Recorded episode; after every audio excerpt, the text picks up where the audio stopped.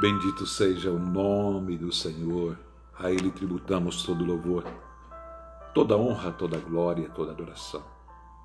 Que a paz de Cristo, que excede toda a compreensão humana, esteja alcançando a sua vida e que você possa desfrutar desta paz do Senhor. Queridos amados, irmãos e irmãs, você, meu amado querido, você, minha irmã, eu gostaria de compartilhar com você aquilo que Paulo escreve aos Romanos, no capítulo 8,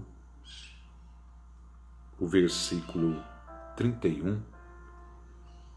Eu vou ler o versículo 31, que está escrito assim: A, a que conclusão, pois chegamos diante desses fatos? Ele faz uma pergunta: a que conclusão pois chegamos diante desses fatos. Outra pergunta: se Deus é por nós, quem será contra nós?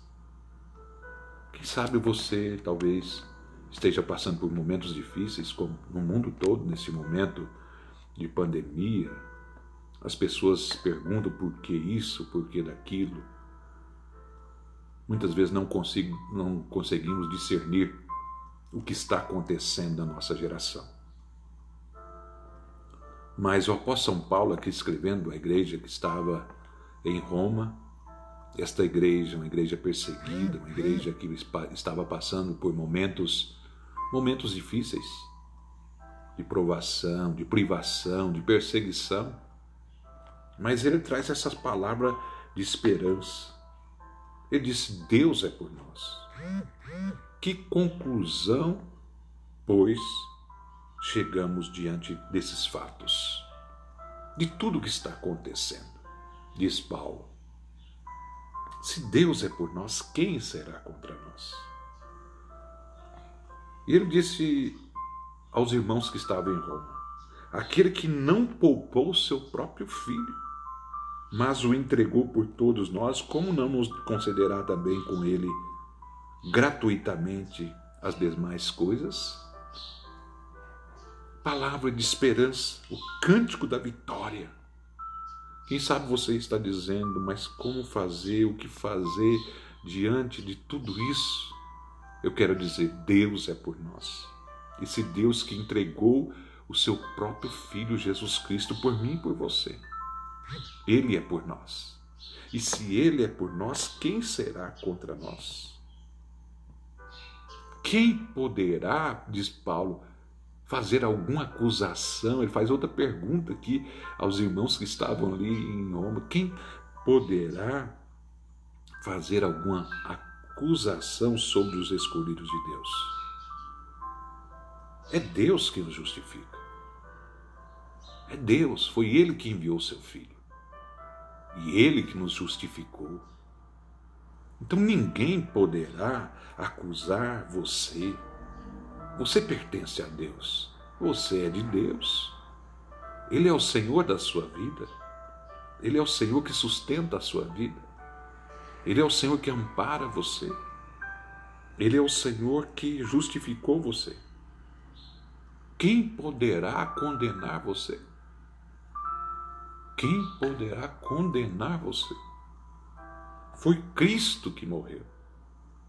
E mais, ele ressuscitou dentre os mortos e está à direita de Deus e também intercede em nosso favor. Você já parou para, para pensar sobre isso? Que tem um Deus que preocupa com você? Um Cristo que intercede por você, que entregou a sua própria vida por nós e depois da sua ressurreição está à destra de Deus Pai? E ainda intercede por mim, por você? Você já parou para pensar sobre isso? E esse Cristo, ele está no controle da história. Ele não perdeu o controle, não. Ele está no controle. Ele é soberano. Ele é o Senhor da vida. Paulo aí faz outra pergunta aos irmãos: Quem nos separará do amor de Cristo? Pergunto você, o que tem separado você do amor de Cristo? Seria a tribulação, A ansiedade? Ou a perseguição? Ou a fome, ou a nudez, ou o perigo, ou a espada? O que tem separado você do amor de Cristo? Quantas vezes nós até pensamos que Ele esqueceu de nós? Mas Ele não esqueceu de você. Não. Ele está sempre presente em sua vida.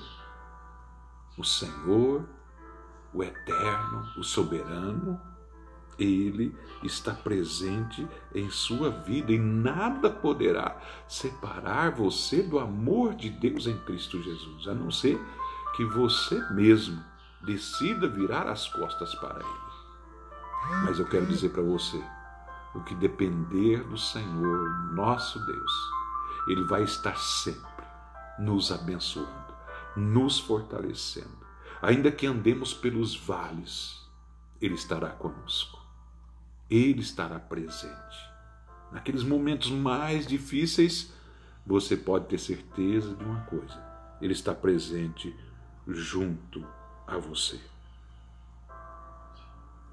Paulo, no versículo 37, ele disse: Contudo, em todas as coisas somos mais que vencedores por meio daquele que nos amou. Você já é vencedora, já é vencedor em Cristo Jesus, o nosso Senhor. Nós somos vencedores. Nós, como povo de Deus, cristãos que somos, nós, em Cristo Jesus, nós já vencemos. Porque nós vencemos até a morte, porque nele, em Cristo Jesus, nós fomos ressuscitados. Ele venceu a morte e nele somos mais que vencedores. Portanto, estou seguro, diz Paulo, de que nem a morte nem a vida nem os anjos, nem demônios, nem os presentes, nem o futuro, nem quaisquer poderes, nem a profundidade, nem qualquer outra criatura poderá nos afastar do amor de Deus que está em Cristo Jesus, o nosso Senhor. Ele nos ama e Ele, o Senhor, estará conosco todos os dias até a consumação dos séculos. Ele está presente em sua vida. Ele cuida de nós. Ele é o Senhor da igreja. Não só da igreja que estava ali em Roma, a qual Paulo escreve a esta igreja, mas a nós, igreja do Senhor, dos dias atuais, da sociedade pós-moderna. Ele é o Senhor da nossa vida. Que o Senhor abençoe e guarde você e toda a sua casa e que você possa desfrutar do cuidado desse Cristo. Em Cristo Jesus somos mais que vencedores.